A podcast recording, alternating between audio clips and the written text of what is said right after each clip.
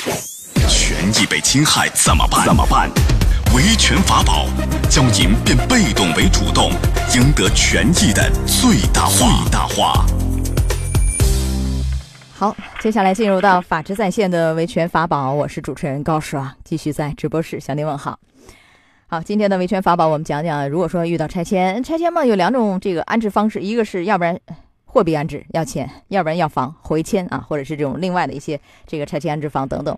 很多人会选房，因为确实这个房价似乎还有涨的可能性，是吧？所以感觉拿钱呢是这个短期内好像我我得利了，这个房子有可能还有升值空间，是吧？很多人会选房，房子，但是你选这个呃安置房，特别是回迁房，因为这个安置房回迁房不太一样，你安置房可能安排到别的地方去了，回迁基本上是回原来那地儿。那你回迁房呢？这个有什么样的一些风险？哎，今天我们来关注一下，就是你安置这个，你选回迁房的话，怎么样去防范风险？邀请到的嘉宾是顾晓宁律师，顾律师您好。哎，听众朋友好，葛老师你好，欢迎您做客节目。哎，谢谢。呃，这个回迁房，嗯，回迁房一般来说是回原地儿，回原地儿的话，有可能因为那个地方现在是很值钱了，对吧？因为现在这个城市往外去拓延呢，你可能原来是偏的，现在已经是基本上靠市中心了，是吧？那可能相对回迁的这种可能性，一个是房子可能就高层了，是吧？可能面积会不会有点小？就是是不是有一系列的一些问题？您给讲讲。是的，那么回迁房的特点呢，可能会出现就是，比如说高层建筑会比较多，啊，是因为现在是这样，就是拆迁的话，很多人就可能会安置到其他地方，就是相对稍微远一点，回原来那地儿的这个不是非常非常多了，是吧？那你像回迁还回原来地儿，那如果原来那个地儿就是已经是比较好的地方了，靠近市中心了，或者相对相对比较好的地段了，嗯，那个地方就相当值钱了，然后地方也就那么大，那有可能就变成高层来解决安置的问题，往上盖，哎，往上盖，那么可能层数啊，在在允许的情况下，它层数可能会比较高，户型一般不会很大。就是户型偏小一些，那你这样这种高层得房率会低吧？呃，对，是不是？对，回迁时间可能会长，因为大家知道，你回迁房嘛，你如果拆迁以后你不回来，你到别的地方安置或者拿货币的话，可能会你会，呃，相对会快一点。拿货币最快，你 要房子肯定是慢，无论是安置对有安置房还是回迁房都相对慢。那么还会出现很多怎么选房子，可能还会出现在呃要公开的摇号，摇号哎摇号，摇号摇不中呢？摇不中就没有了，是吧？对对，公民或者说你的摇摇的这个不是很满意，这些都是很有可能。对，这这都是很不确定性的一些因素，包括您说的像回来以后回迁以后，高层高层完了也有可能会相对密集，密集的话光线采光是吧？这个可能是不是也不像原来那么那么理想，对吧？也有一些因素。是的，是的，因为高层房屋肯定针对于多层房屋来说，得房率肯定肯定低啊。那么房屋的使用面积呢，可能会比您当时期待的会小一些。但是之前不都约定好的吗？比如说我拆迁多少面积，你再还我多少面积？那你这个怎么最后拿到手的比原来还要少啊？对呀，这里面就是有这个原因。您看啊，您当时九十八建筑面积。拆回来还你九十八，您当时可能是多层或者是平房，多层九十八的得房率高啊，对不对？九十八你要是如果高层建筑了，我的得房率可能 就远远的不足这些。有可能就七十多是吧？六十多可能也有。实际的实实际使用少了，但是你会觉得它小，你会感觉哟，这个家具一放进去怎么回事？比原来还要小。对对对对。好。它这个等待时间长会有什么样的变数啊？我们说，因为原来我们讲这，你尽量不要买这种拆迁安置房，嗯，因为这个确实等待时间长，很多变数，房子涨了，人家不愿意卖给你了，或一系列的问题。但是我是自己住，我不是来买这个回迁房或者是安置房，等待时间长的就长点呗，长点有什么样的麻烦？如果说特别漫长，那么我觉得被拆迁人在漫长的等待当中啊，呃，比如说产生了。安置过渡费用啊？那安置费不是能不能？如果你特别长的话，能不能得到有效保障？啊，这是我们提一个疑问啊。啊，有可能啊，有这种案例是吧？有这种可能，有这种案例，有这种可能，因为你时间很长嘛，你之前是按照预计的多少给的，那么后来以后，呃，后来没钱了，哎，其他的原因，对对对，都有可能啊。还有一个呢，就是房价的波动可能会有些厉害。那房价波动跟他有什么关系呢？哎，他可能我都跟你签好协议了，回迁这个地儿我等着就行了，按照协议来，你再怎么涨，你这还按照这个给我吗？是吗？是的，嗯，原则上呢是这样，但是实际上呢，在房价波动的时候，比如说回迁的时候，你按照面积差，或者说有时候面积你会去补一定的房价，那这就不合理了，不是吗？是的，当时会约定的你补一定的房价，那么如果你这段时间波动特别大的话，那么你补的时候可能会有一定的争议。哎，对，这种补是不是违法？我问一下，因为本身我拆迁安置房跟你签。签了协议，约定好的什么时候多少价钱，对吧？怎么样一个置换，都写的一清二楚。你不能说这个房子涨价，你让我补差价，这个这合法吗？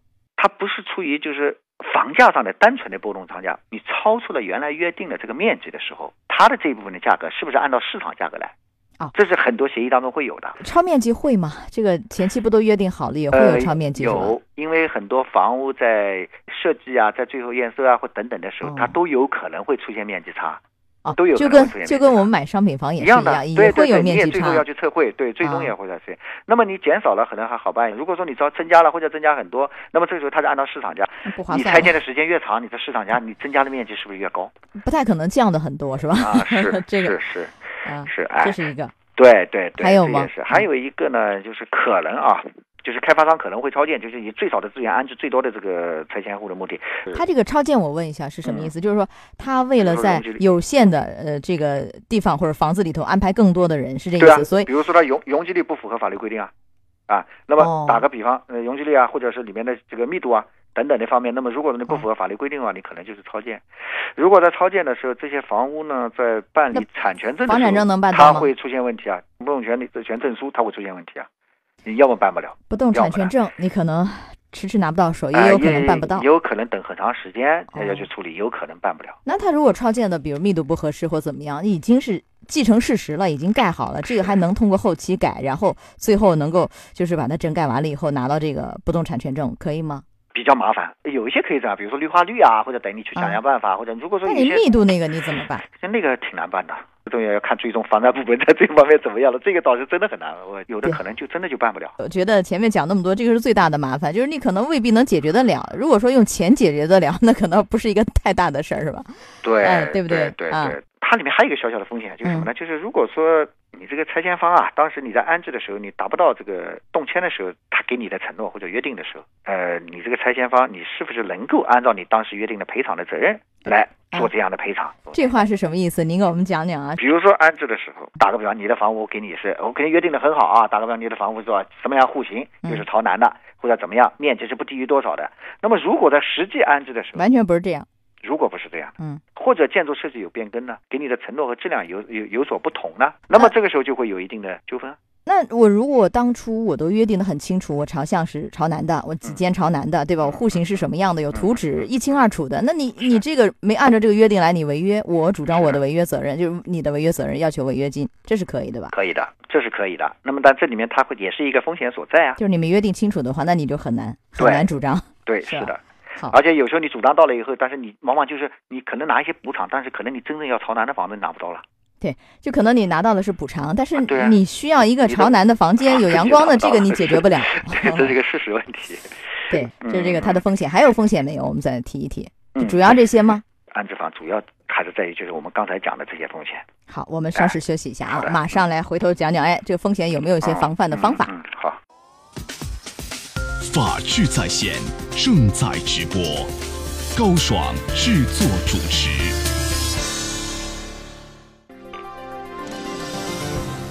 拆迁时选择回迁安置有一定的法律风险，法治在线教你如何防范。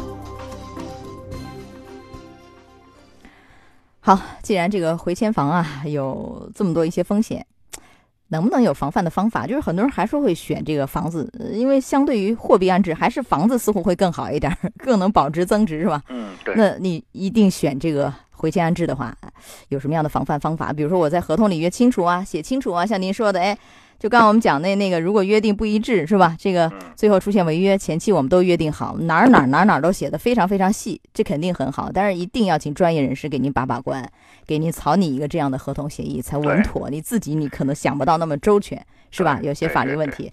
另外还有哪些防范的方法没有？一定要看安置房是否它这个用地是否合法。规划立项啊是否合法？这些手续一定要去看。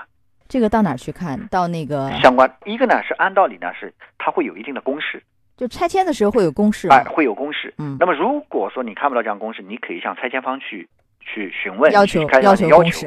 如果再没有，你可以向。相关部门，嗯，去要求查阅。第二个呢？等一下，我问一下，如果说他没有这些合法的用地呀、规划、立项手续，意味着什么？这是一个违法的。这个就意味着这个是个可能是一个违法的项目，或者是至少目前还不合法。不合法，那意味着如果说我和这样的主体我签了一个拆迁安置补偿协议，我期待着我的马上好的房子要来了，好的地段然后又回来了，那这个有可能会意味着我拿不到。不动产权证是吧？我的这个权益，甚至是房子可能拿不着。是最大的可能性是可能拿不到证书。证书，房子可能拿，但是证没有，是吧？对对对。当然也有可能拿不到房子，如果他不合法，最后啊，对呀，最后 最后这个房子，对吧？因为如果说你用地方面有问题违法，可能你后期建人家不让建了，因为对吧？你手续不全嘛，有可能啊。对对对。还有呢？还还有还有，应当就是我觉得，特别是这个集体土地啊，如果你没有进行依法征收的话，那么你这个时候呢，你选择回迁房安置的法律风险呢，有有点大，所以签约的时候你一定要谨慎。哎，这个和前面讲的不是一个道理。前面讲的您说的是国有土地上的这个房子，对，后面讲的是集体土地上的。对，集体土地你必须要依法征收，因为你如果不没有依法征收，你回迁了回来的话，你可能就是我有可能会出现我们讲小产权房。啊，其实性质是一样的，道理是一样，就是最后如果没有依法征收的话，最后你这个回来这都是不合法的，拿不着证的，没有保障的，对，是吧？对，一定要在协议中明确到你的房号是多少，你的面积是多少，交房时间要具体到哪一年哪一月哪一天哪一天哪一天。一定要到哪一天？那么同时呢，我们还要规定违约责任的具体的承担的形式。是万分之多少？一般万分之五啊，还是多少一天？还是万分之三到万分之五？万分之三到万分之五？对对对。但是也有说法，我总房价总标的的百分之三十只是上限，对吧？我是以哪个比较好？按天算好呢，还是说按一个总的算？哪个算起来力度大？我觉得按天比较公平公正，然后呢，可操作性可能会强一些。哦，按天。哎。如果按总房价来说的话呢，开发商有时候也不一定愿意。如果他只是延了一个月呢，那他不好计算啊，就可能很难谈得拢，对吧？对对对。其实算下来，按天还是按总的这个房价百分之三十，基本上差不多吧？这个算下来的应该也差不多，应该也差不多。但是按天呢，就是大部分的目前的这个协议的当中啊，大部分的选择的还是按天。万分之三到万分之五，对，呃，但是就像您说的，就光有这个可能还不行，还要再细化吧。你比如说，您说了这个房号是吧？面积、交房时间、违约责任，就光有这些还不行吧？还得再细一点吧。比如我这个房间朝向，我几层楼啊？然后我这个就是具体的，如果说得房率啊什么的都要约定吧。包括我里面使用，因为有的回迁是不是不是毛坯是吧？是吗？还有其他的一些附属的一些设备，这个什么样的型号、规格、品牌，是不是都得约定清楚？问一下。对对对，但是好像回迁房一般没有精装修啊，但是它有很多的这种附属设施，是吧？能够尽量的约定的相对来说明确的，尽量约定到的详尽的，咱们一定要尽量约定明确和详尽。这个是我们跟大家反复提醒的，写合同啊，一定要细细细，所有可能出现的都要把它考虑进去，都要约定清楚。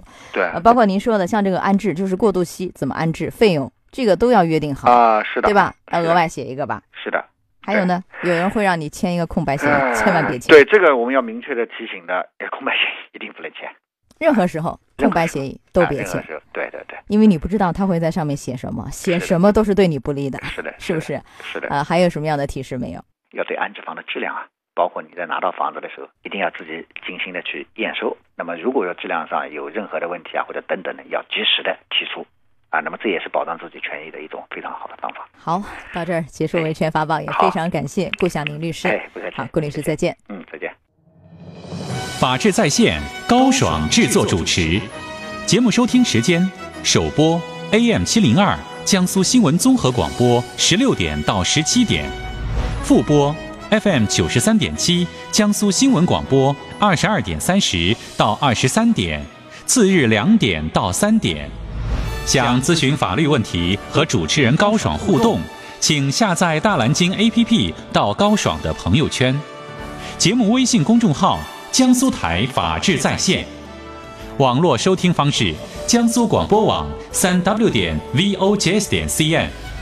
智能手机下载大蓝鲸 APP，或者蜻蜓软件搜索江苏新闻综合广播法治在线，可随时收听。